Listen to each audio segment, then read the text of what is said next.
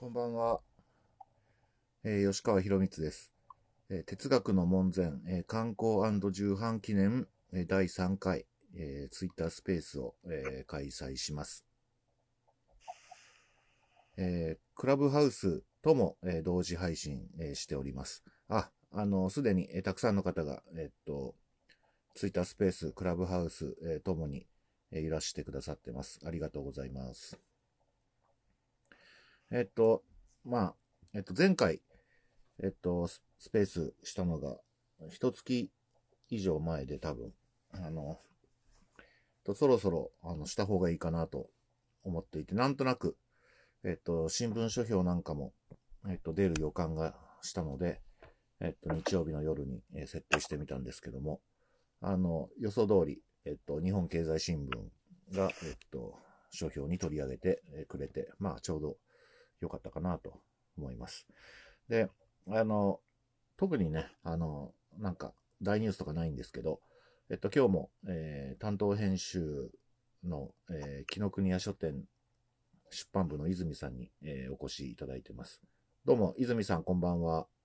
あ、こんばんは。よろしくお願いします。よろしくお願いします。あの、えっと、バッチリ、日本経済新聞書評が出てよかったですね。よかったですね。嬉しかったですね。あの、まあ、別にね、新聞書評だけ特別ってことないんですけど、ただ、いきなり何百万とする媒体に書評が出るっていうのは、やっぱうん。結構でかいですよね。でかいです。うん。うん大きいです。もう毎週ね、あの、土曜日、日曜日は、まあ日曜日は、読売は予告が出るんですけど、うんあの、日経と毎日は予告が出ないから、あの、毎週祈るように土曜日に 新聞を買って見てました。ありがとうございます。ちょっとご紹介しましょうか。えっと、えっとですね。えっと、この、えツイッタースペースの右下に、えー会話マークがあるんですけども、そこにですね、えっと、えー書評へのリンクをちょっと貼ってみます。とね、こうやって、あ、あった。これですね。今のところ、新聞書評は3つほど出ていて、えー最初が、えー産経新聞。で、次が京都新聞。で、えー昨日が、えー日本経済新聞ということで、はいあの大変ありがたいですね。えーっと、ちょっと読んでみましょうか。えー最初の段落と最後の段落だけ読みます。えーはいえー哲学の門前、吉川博光著。素人として難題に挑む。人生の意味や善悪に迷う私たちは哲学と無縁ではいられない。だが、専門家の書物は往々にして難解でとっつきにくい。門前のトタル素人は哲学といかに付き合うのが良いか。文筆家、編集者、YouTuber と様々な顔を持つ著者が試作をエッセイ集にまとめたと。で、三つ段落があって、最後。哲学は高度に専門化された学問だが、その門は万人に開かれている。生きる上で嫌おうなく生じる哲学的難題と向き合う本書は、悩み大き現代人にうってつけの門前書と言えよう。と書いてくださいました。これ、無記名の書評で、うんっていうことは、あの、新、あの、日経新聞の記者さんが書いてくださってると。うん。あの、非常に、わ、あの、私が言うのもおこがましいですが、非常に、あの、手堅くまとめてくださって、さすが新聞記者っていう感じですね。そうですね。うん。はい。これ、あの、まあ、あくまで一つの目安なんですけど、うん。あの、えっと、昨日書評が出てから、あの、アマゾンのランキングもうん。結構高いところに止まってますね。うそうですね。ん。うん。今2000位ぐらい。今そうですね。うんそれがなりましたけど、ええ。土曜日は何百位ぐらいまで上がったっていう。土曜日はね、637まで上がったのを見ました。あ、そうですか。ありがとうございます うん。まあ、どうどうなんですかね。600位とかだと、1時間に数冊売れてる感じ？わかんないけど。あーいや、あの、ね、そこまでは行ってないそこはね、ちょっとそこまで僕もね、把握できてないんですけど、うん、どれぐらいなのか私の感覚、あくまで感覚ですけど、な。ええ2000位とかでもそんな売れてるわけじゃなくて、うん、まあ1時間に1冊ぐらい。うん、あの、だから、2000位とかだと、あの、もうずーっと1日中2000だったら、うん。1日10冊ぐらい売れてるかなっていう気が。どうですか？そこまでいかないかなまあまあ、それぐらいいくのかな。あの、あんまりね、これ、大したことないんですよ。あの、こう言っちゃなんですけど、アマゾンの順位って。うん。1、2冊ポンって売れただけで一気に上がりますから。まあそうですね。でもね、こっから先は結構ね、あの、結構売れないと、あの、3桁にはなかなかならないので、書評の効果は結構ありましたね。うん。うん。そうですね。うん。まあ、そんな感じですかね。でもよかったです。はい、ありがとうございます。まあ、そうですね。これ、仮に1日1冊でも、うん。結構じ順位高くなっちゃいますか、なるからね。あの、多分、うん。あの、アマゾン。だから全然、あの、よくわかんないですね。はい。そうですね。はい。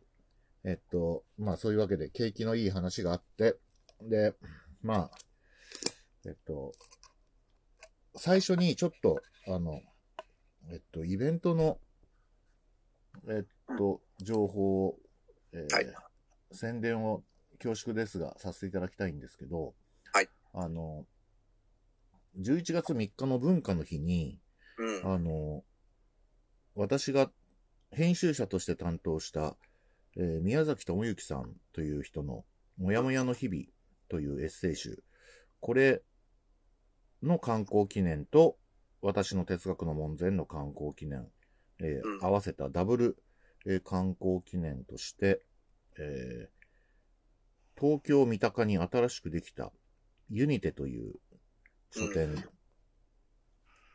でトークイベントがあります。で、はいこれ、あの、偵察のために私、一昨日行ってきたんです。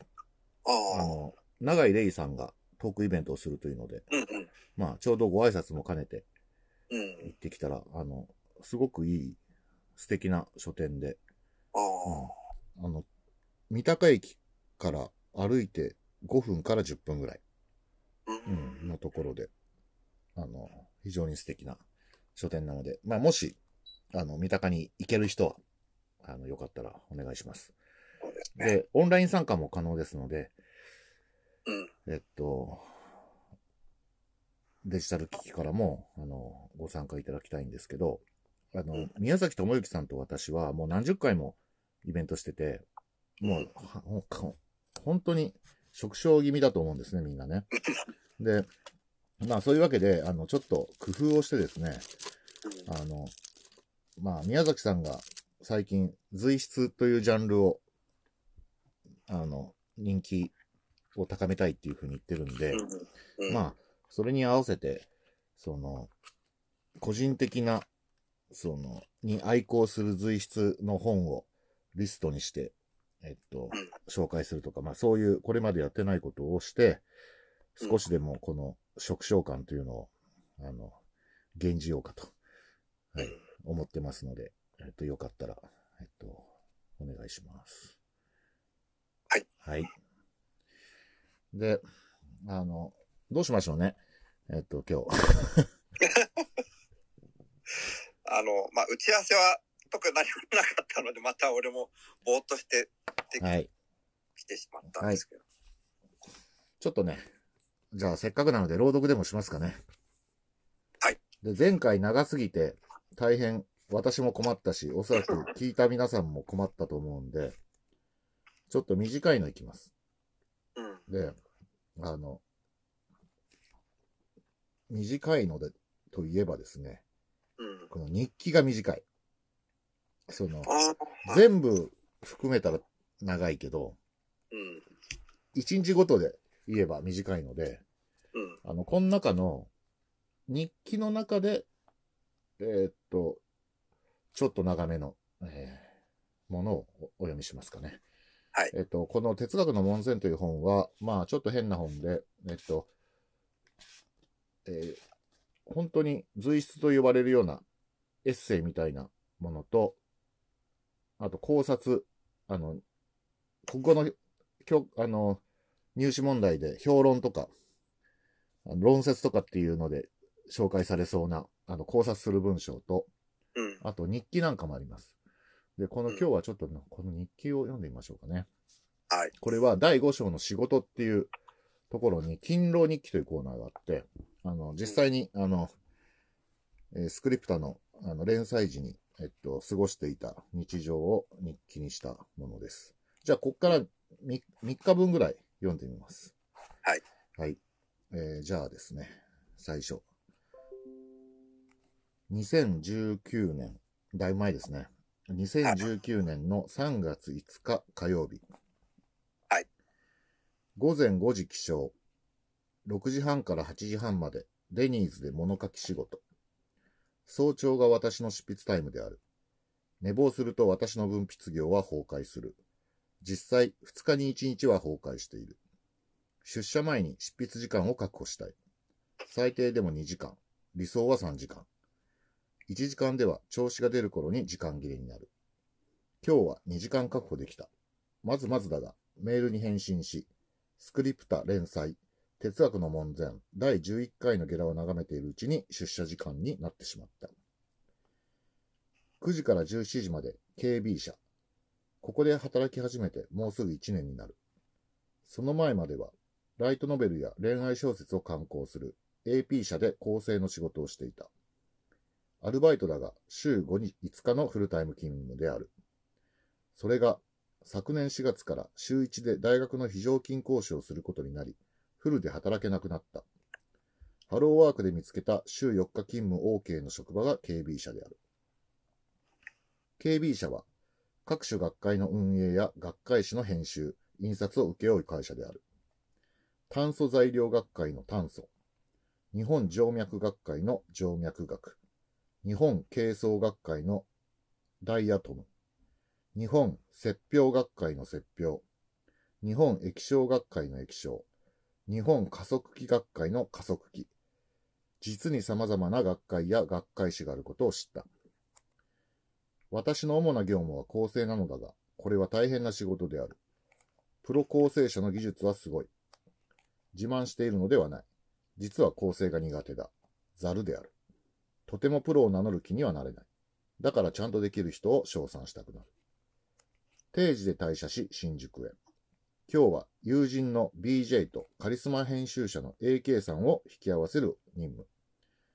BJ は善と有望な若いブロガーで、私が編集協力をした雑誌用に依頼した原稿が彼の商業誌デビューとなった。さらに進んで書物を物してはどうだろうかと提案する。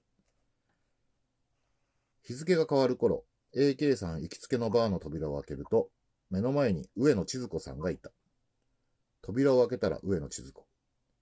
私は年季の入った上の読者だが、これまで面識は一切なかった。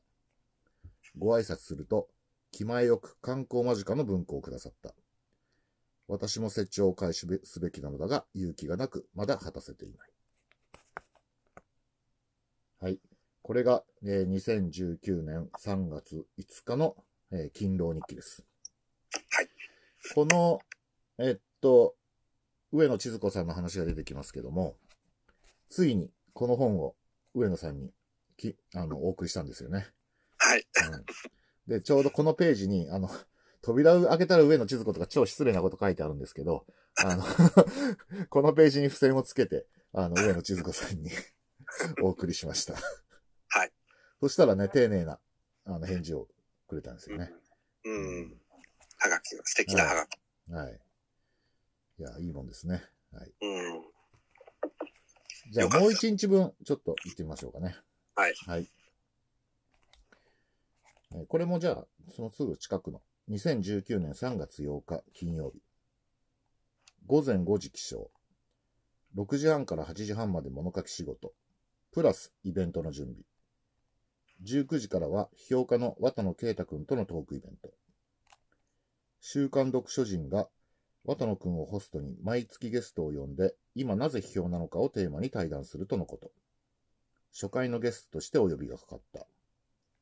お題は、ダーウィニアンレフト最高。事前に想定トピックをメモにまとめる。それをワードで2段組にレイアウトして出力。のはずが、作業途中で出社時間になってしまった。17時、逃げるようにデスクを後にし、エレベーターのボタンを押す。イベント準備がまだ終わっていない。急がなければ。ドアが開くと、専務取締役の TK 氏が先に乗っていた。お決まりの挨拶のみで、気詰まりな10秒間をやり過ごそうとする。だが、上機嫌であるらしい専務はそれを許してくれなかった。もう帰っちゃうの？あ、はい、お先に失礼します。そんなに早く帰ってやることあるの？あっはっは。なんなら変わってもらいたい。うるさ型の中高年男性に囲まれてダーウィニアンレフトについて語らされる役目を。イベントも懇親会も大盛況。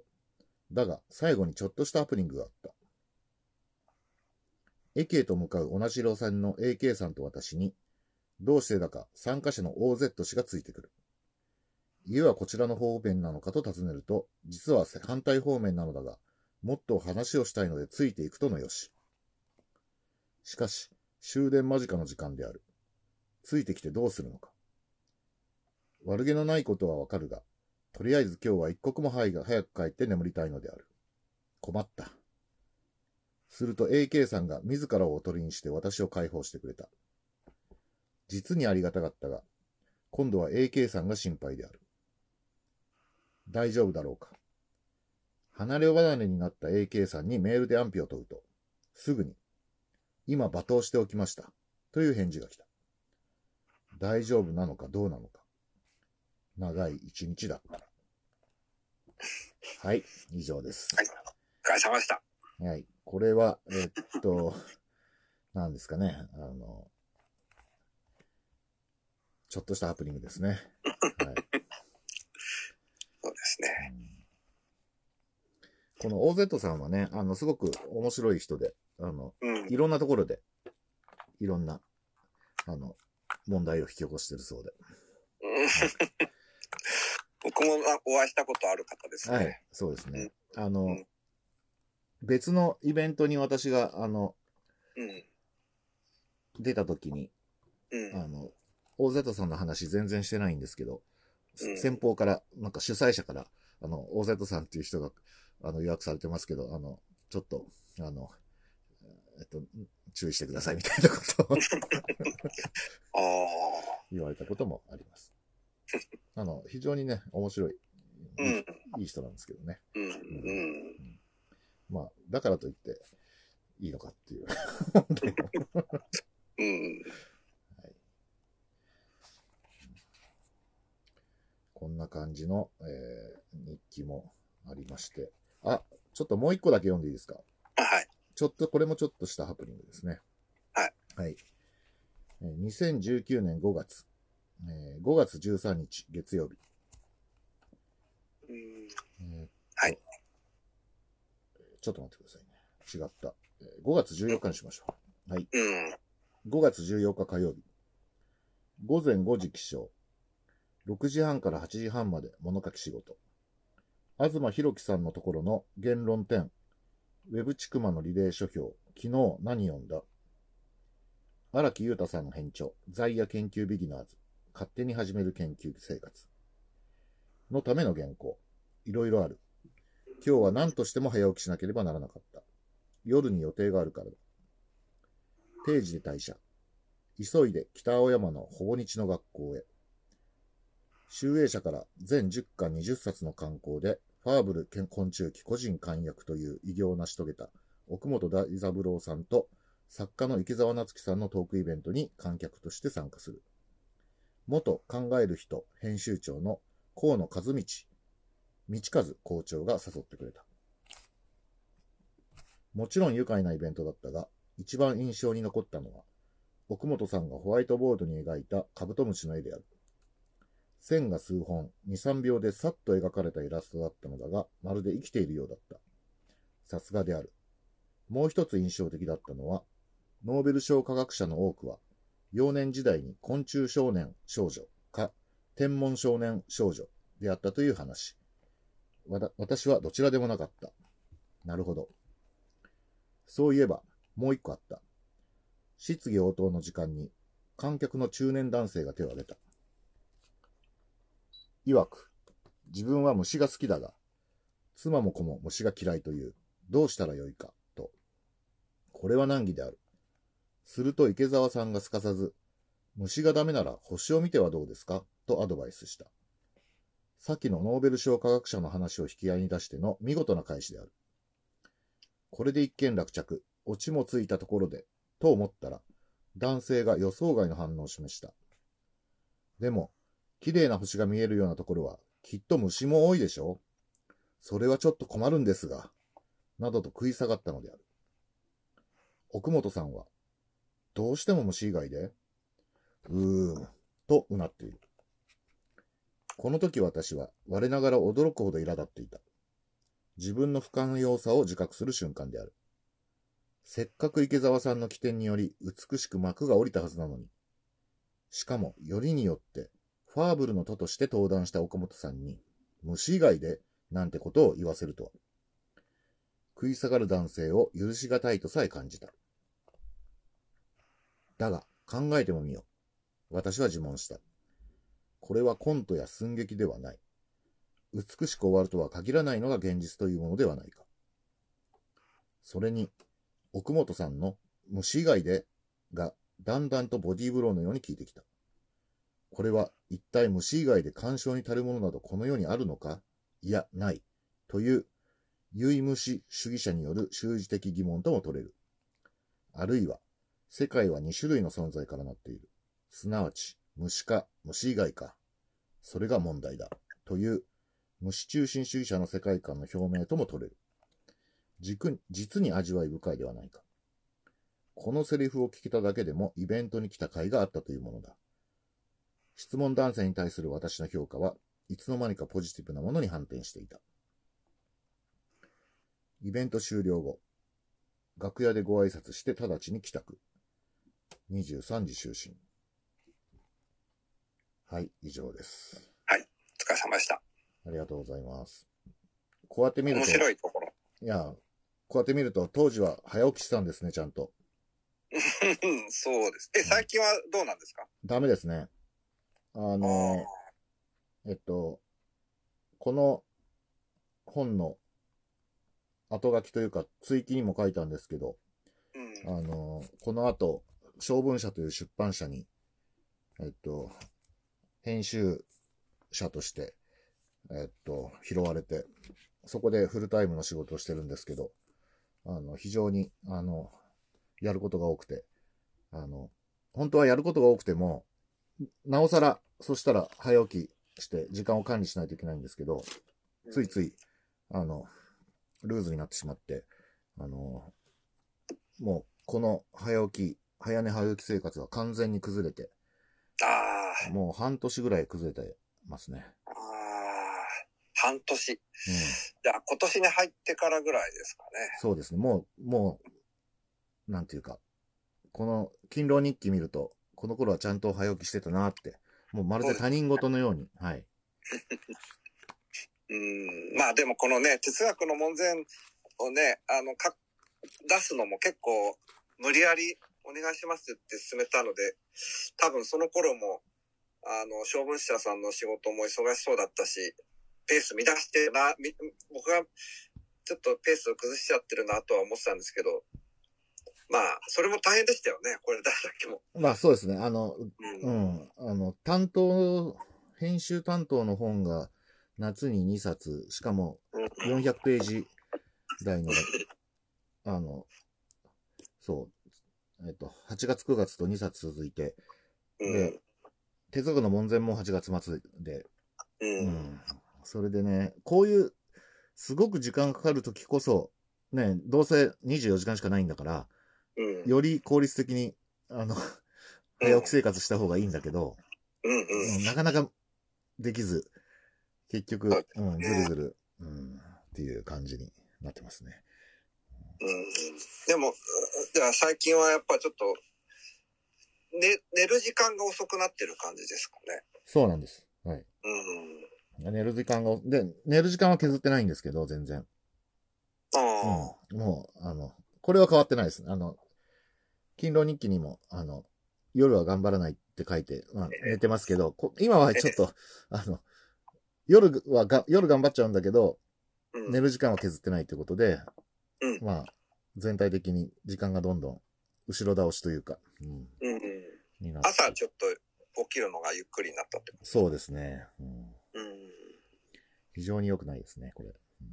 うん。うん、まあ、そうですけどね。まあでも、やっぱりね、睡眠時間は、あの、確保した方がいいので、え、できれば、あの、早寝、早起きがいいとは思うんですけど。そうですね。本当にえ、。まあ、よ、遅く寝たら遅く起きるぐらいで、睡眠時間を確保した方がいいと思います。はい、ありがとうございます。まあ、あの、大丈夫です。泉さんに言われなくても確保して。いつも心配気になっちゃう。大丈夫かな？寝てるかな、めちゃくちゃ寝てますからね。ああ、すごい大事だと思います。ありがとうございます。まあ、はいそんな感じで、えっと、え今回の本は、えっと、もう、あの、イベントも大体終わって、うん。あの、すごく、今少し一段落した感じかもしれません。うんたくさんやったので、で、あの、今でも、えっと、視聴できるものとしては、言論カフェうん。で行った、あの、うん津崎義則先生、デカルト研究の。はい。うん。あのトークイベント、4時間半、あの、はい詰められ続けるっていう。あのそれはね、結構、あの、津崎さん、いつもあの人は面白いんですけど、うんあの、今回も本当にすごく面白くて。よかったですね。うん。あの、私に興味なくても、あの、ご覧になるといいと思います。990円で、ご覧になれるとそうですね。うん。いや、90円で半年ぐらい見知られます。だとね、半年ぐらい見られます。本当に面白いでねですも。本当におすすめですね。うん。えー、私も今日もまたちらっと聞いたりしたんですけど、うん最後の方とか結構あの、グッとくる感じの、あ、そうですねね。はい。エンディングあったり。本当にそうですね。うん。えーまさかよ、4時間15分ぐらいでこれ、来るとは思わなかったっていう感じのそうですね。ものが。うん、本当すごい、まあ、あの、話も、あの、面白いですし、いい。これはもう、あの、ぜひ、まだ聞いてない方がいらっしゃいましたら、ぜひ聞いてもらいたいですね。うん。あの、津崎義則さんは今、筑波大学の准教授されていて、で、あの、筑波大学ではもちろん、あの、活発に教育活動、研究教育活動されてるし、あと、あの、デカルトの書簡集の翻訳とか、ライプニッツ著作集の翻訳とか、もうう、ん。その界隈では、もちろん、あの、有名な人なんですけど、うん。でも、一般向けのメディアに出ることがほとんどなくて、ううんん。あの、だから、津崎さんのことをご存知ない方がほとんどだと思うんですよね。うん。ぜひね、ご覧になっていただきたい。これはね、あの、まあ、少し大げさかもしれないですけど、私が初めて、うんあの、当時松之丞だった神田松之丞、現神田伯山の講談を初めて聞いたときに、すごいびっくりした、あの、衝撃と同じぐらいの衝撃が、あうんの、津崎さんのお話にはありまして。うんね、うん。あのー去年の11月30日かな、あの、デカルトははい。そんなこと言ってないのを、えー、斎藤哲也さんと一緒に3人でお話した時の話もすごかったですね。はい。そうですね。あれが私の、あの、津崎義則の、あの、ショック、初めての、初めのショックで。うん。うん。あの、あれでも、編集、デカルトはそんなこと言ってないの役者が津崎さんで、はい。吉川さん、あのー安藤さんから引き継いで編集したから、な、何度かは。でそうなんです。はい。もちろんやりとりはずっとしてたんですけど、うんうん。あの、あんなに、あの、達者だと全然存じ上げず。ああ、人前で話すとは。うん。うん。あの、大変驚きました。うん。なんか本当に、あの、問わず語りの津崎義則っていうラジオ番組をね、うん。あの、作りたいぐらいですね。うん。人気出ると思います。本当に。いや、本当ぜひ聞いていただきたいと思いますね。はいで、あの、あの、言論カフェでは津崎さんが、なんか、哲学カフェの手法を用いてですね、うん。即興で、あの、哲学対話っぽいことを私にこう仕掛けてきて、うん。なんかすごい困るような質問をたくさん、あの、投げ、投げかけてきて。うん。でそれもね、私にとっては面白かったですね。そうですうね。んうん。まあ、あの、皆さんも津崎義則体験をぜひしてください。はい。おすすめです。はい。あと、まあ、せっかくなので、ちょっとね、あの、もうね、あの、日曜日の夜ということで、あの、はい私からはもう、あの、言いたいことは大体言ったので、あの、はいイベントのお知らせと、朗読はしましたので、なんか、あの、もし、えー、リスナーの方で、なんか、話したい人、えー、あるいは質問をしたい人、うえーそんなものが、そんなことがあるかわかんないですけど、もしありましたら、あの、手を挙げていただけたらと思います。ありますかね？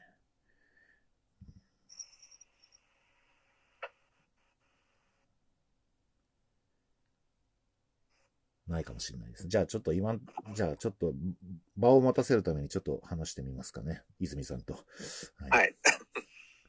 あの、泉さん、今、次の、いあの、担当書っていうのはどういうものなんですか？ああ、えーっと、で、私はまた翻訳ものの、えー、科学系の本を担当してまして。どんな感じですか？言える範囲で。えーっと、もうね、し書店さん向けの告知も出してるんですけど、エイドリアン・ベジャンっていう、あのーアメリカ人、うん。あまあ、アメリカに帰化しした人ですけど、あの、タイトルが、またすごいタイトルで、自由と進化っていうタイトルなんですけど、あれ、3冊目ぐらいじゃないですか？3冊目のやつうんなんです。。すごいです流れね、木の国屋さん。うんいや、でもね、この人は本当にすごい人で、あの、これを説明すると長くなるから、まあ、ここでは、あの、私もね、あんまその、すごくうまく、うまく言えないから、あれなんですけど、ちょっと吉川さんにも改めて、あの、説明したい、あの、まあ、面白い本ではあるんですけど、それをね、まあ、ちょっとね、あの、準備が遅れちゃってるんですが、それを今、仕込み中です。はい。ありがとうございます。私はですね、えっと、はい自分の本の予定は、あ、あったはい。あったあった。あのあ、えっと、もうすぐなんです。来月、ええあの、えっと、2018年頃に達した、うん人間の解剖は猿の解剖のための鍵であるっていう本のちくま文庫版が、えっと、来月出ます。で、えっと、まあ、増補改訂版っていうやつで、うんえっと、。改訂はまあほとんどしてないんですけど、ええ、その後似たような系統の記事とかを足して、うん500ページぐらいにして文庫になるっていう感じで。あで、解説は大沢正知さん。あ、おーで、ブックデザインは、えー単行本とから引き続き、えーよじ、よ頼藤文平さんということで、まあ、あの、側はバッチリですね。はい。すごいですね。また、あの、このお仕事もしながら、文庫も、文庫版するんだって、ね、なんかやっぱりいろいろ時間かかりますよね、それ。まあ、そうですね。いろいろ、あの、細かいこお疲れ様でした。はい11月、ちくま文庫だから、えー、7日とかですか？それぐらいでんでしたっけ？多分。もうすぐですね。うん十何日？か。ああ、すぐですね。うんまあ、あの、担当の永田さんが今頑張ってるところだと。あ、そっか。で、編集の仕事も当然やっていて、えええっと、ちょっとまだ、あの、えっと、公式発表できてないんですけど、うん。あの、まあこ、この場だから言うと、あの、安藤良子さんという、ああ、うん海を打つというね、水処方のあの素晴らしい本がありますけど、安藤さんの 2, 本2冊目の本を今、えっと、準備していて、彼女がアメリカの原子力関係の学会に呼ばれて、うん。で英語とか全然苦手なのに、いいの、うんあの、渡航費出してくれるんなら行くよって言ったら出してくれて、うん。それでアメリカに行って、その、発表して帰ってくるっていう、うんその一連の出来事を、えーうん綴ったエッセイ集で。なんていうかね、このロードムービーみたいな感じもあって、で、あ。の、もう素晴らしい、えー作品になりそうです。はい。あすごいですね。それは、えー、11月に？いや、年内ですね。12月。うん。ああ、うん。今出るかな。あとは、はい。今もう、他にもいろいろあって、これも全然発表できてないですけど、ええ。えー世界で最も影響力のある哲学者と言われるええ、ピーター・シンガー。あピーター・シンガーのビーガニズムに関する、えー入門書というか、うん。の翻訳とか、あとは、これは前に、あの、晶文社からツイッターでも告知したんですけど、ピーター・ターチンという、うん。あの、歴史学に物理学的な、あの、数理モデルを導入するという、あの、仕事をしている人の、えっと、えー不和の時代というタイトルの本。不和っていうのは、あの、えっと、 discord、 disorder。まあ、その、そういう意味ですけど、これがですね、すごくて、あの、うん。このターチンの歴史物理学の方程式によるとですね、あの、えっと、最も不和が高かったのは、もちろん南北戦争の時代なわけです。あの、アメリカ史においてね。うんうん。で、あの、いろんなこのパラメータをこう、あるんですけど、そこにデータを入れていくとね、うん。本が出たのは2016年ぐらいだと思うんですけど、うん。うん。ちょうど、この不和のピークがうん、2019年とか20年ぐらいにうんなることを予測してて、うん。で、それが、その、ブラック・ライブズ・マターとか、うん。うん。ミートゥーとか、うん。こあの、議事堂選挙事件とかの、うんとぴったり合ってると。おまあー。そういう、あの、ことでちょっと話題になった本で。で、解説を全拓樹さんに書いていただいていて、で、その解説はもうすでに、あの、小文社ノートで発表してあるんですけど、あの、えっと、観光準備がめちゃくちゃ遅れてしまって、うん。本来なら、全拓樹先生の解説出して、一月後ぐらいに出したかったんですけど、うん。あの、全然出せてなくて、あの、来年になるという、ああ。感じですね。それ、吉川さんが最初から企画を上げた。うん、そうです。あの、えっと、もともと相談を受けて、この翻訳してくれた人に。うん。であ、これは面白そうだなっていうことで、はい。うんすすごいですね。歴史、歴史部、うん。まあ、いろんな呼び方が多分あると思うんですけど、う。うんん。数理的部、歴史学。うんそう、そんな感じですね。まあね、何人もそういうことやってる人がいて、まだその、これが決定版っていうのはちょっとないみたいですけどね。うんうんその中の、まあ、有力な一人ですね。あー。面白そうですね。うんあの、そのね、あの、えっと、やっぱその数式っていうか、それが導く、その、なんていうか、本当に面白い、あの、グラフがあって、うん。で、それがね、あの、本当笑っちゃうようなグラフで、その、なんていうの、ウェルビーイング指数みたいなのがね、歴史に、こう、うねってるわけですよ。うん。な、何指数？ウェルビーイング指数みたいな。まあ、そうウェルビーイング。あ、うん、そうあいい感じ指数と、うんめちゃめちゃ、あの、あの、嫌な感じ指数っていうのがあって、あの、そういうものがこう、叩き出されるっていうね、非常に面白い。それはなんか、じゃあ、まあ、数、数式っていうか、まあ、いろんなパラメーターがあって、それ全部その数値化したものをどんどん入れてってっていう。そうです、。そうです。うん、で、その、パラメーターの中で非常に興味深いのが、うん。あの、あれなんですね。あの、えっと、いわゆる高等教育ええ。の普及で、うん。つまりそれ何を意味するかというと、あの、日本もまあそうでしょうけど、うん。あの、高等教育を受けたけど、うん。それにふさわしい職につけないものが大量に生み出されると。うんうん。これが社会不和の一つの大きな、うん。あの、要因の一つ、あの、うん。であって、うん。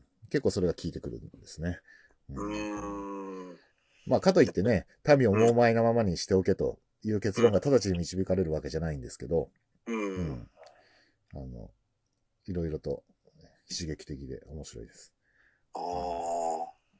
で、そういうものから吐き、あは、弾き出して、まあ将来的には、あの、こういう、まあ不和の、いつ頃にはこういう不和がうん。いるに違いないとか。うん。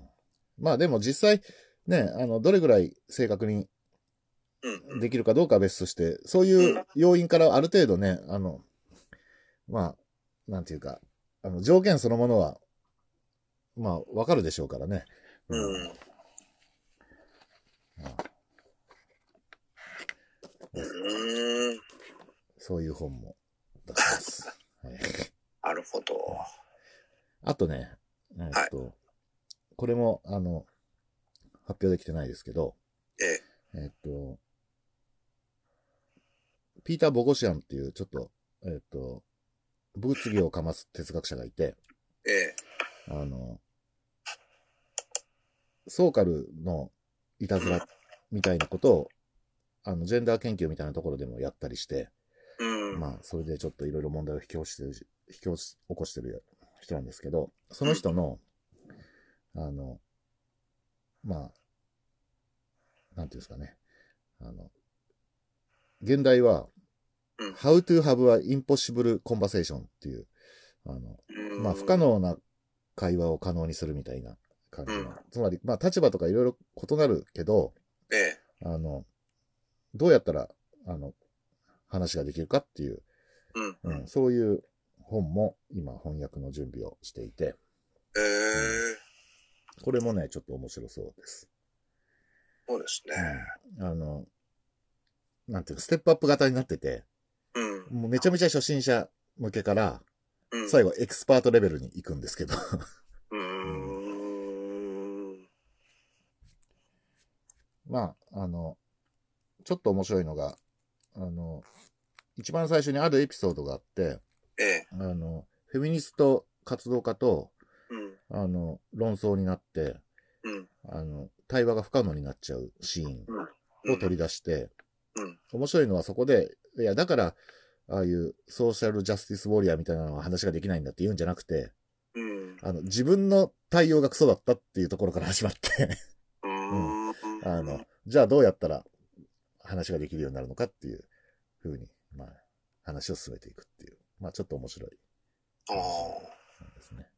この著者の方は、何、フェミニ、フェミニズム研究者ってわけじゃなくて、なんか、心理学の人とか、哲学者です。哲学、あ、哲学者の方ですね。えで、いわゆるどっちかというと、えうん。どっちかというと、反キャンセキャンセルカルチャーの人ですね。うーん。アメリカの方ですか？はい。で、大学を追われて、追われたのか辞めたのか、まあ追われるようにして辞めたっていうのが正解かもしれないけど、うん。う。ん、やってる人ですね。うんなるほど。いろいろ、面白そうな本がうん。仕込み中ですね。まあ、だから、ちょっと頑張って、えー今年の終わりから来年の春ぐらいまでにそういう本をうん何冊か出して、どれかは1万部ぐらい売れてほしいなっていう。ああ、ああ。なるほど。まあ、ピーター・シンガーの本とかは長く売れるとは思うんですけど、うん。とはいえまあ爆発的に売れるとも思えないし、うん。ね、ちょっとわかんないですけど。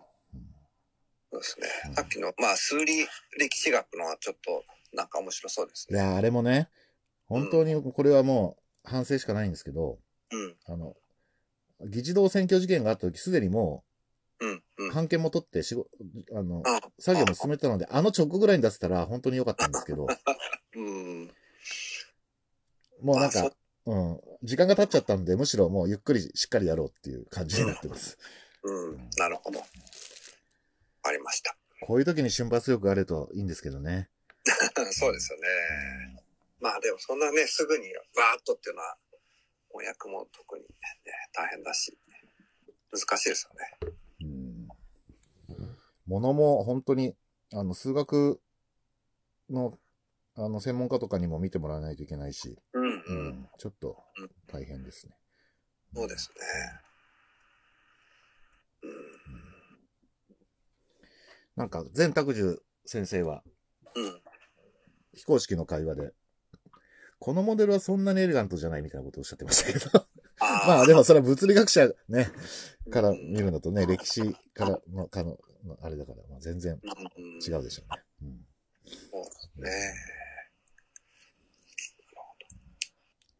まあそんな感じです。あと、特にね、あの皆さんから、あの、えっと、質問とか、えー、挙手がなければ、まあそろそろ終わろうかと思うんですけど、えっと、まあ、じゃあ最後に、えっと、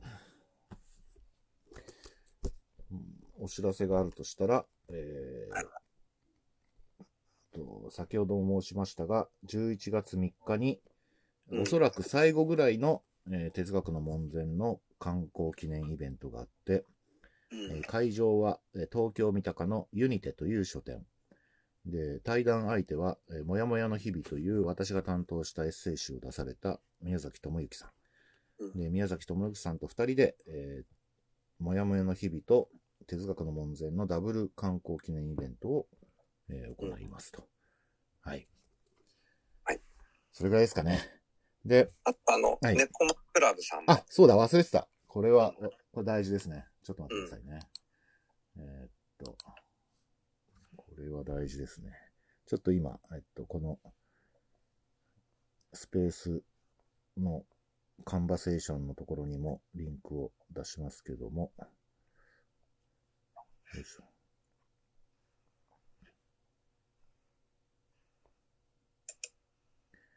えっと、10月30日に、えー日本最大級の読書会、えーサークル、猫町クラブというところ、私も実はあの会員なんですけど、えっと、そこに著者ゲストとしてお邪魔します。で、えっと、課題図書はもちろん哲学の門前で、えー10月30日日曜日の14時から、参加費は会員は880円。で、あの、会員じゃない方も、あの、申し込みできるんです。えー一般が、えー1650円。で、学割もありと。ということで、えーもしよかったら、えっと、参加して、なんか暴れてください。はい。で、これね、著者ゲストっていうのは別に私がずっと話聞いてるとかじゃなくて、そんなのやりづらいでしょうから、そんなことなくて、好き勝手にやっていただいて、あの、例えば50人、えっと、参加さされたとしたら、うんえっと、数人ずつテーブルに分かれて、いろいろ話をしていただくと。うん、で、各テーブルに5分とか10分ずつ、なんか私がお邪魔して、うん、なんか質問を受けたりするとか、そういう、あの、えっと、形態になると思います。うん、で、ひょっとしたらなんか、あひょっとしたらっていうかもうススケジュール決まってるんですけど、えっと、うん最後の方に、なんか私がお話しするコーナーもあるのかな。ああ。で、なんか書いてあったような気がしますね。うん。あ、著者トークっていうのがあります。あの、うん1時間も取ってあります。これ何を、ちょっと、よく、今からちょっと準備し、ちょっと、準備しなきゃいけないんですけど、あの、なるべくこれまで話してないことを、ちょっと準備していきますので、うん。よかったら、えー猫町クラブもお申し込みください。はい。はい。そんな感じで、えっと、大丈夫ですかね、皆さんね。そうですね。はい。はい、なさそうですね。はい。というわけで、もう50分経ちましたので、えっと、はいまあ、日曜日の夜に、えー皆さんありがとうございました。で、このスペースは、えっと、一応録音してありますので、リプレイ可能です。で、途中からお聞きの方は、あの、また、よかったら最初から聞いてみてください。はい。というわけで、えー泉さんありがとうございました。ありがとうございました。はい。ありがとうあの、来てくださった皆さんもありがとうございました。ございました。はい。おやすみなさい。はい。おやすみなさい。失礼します。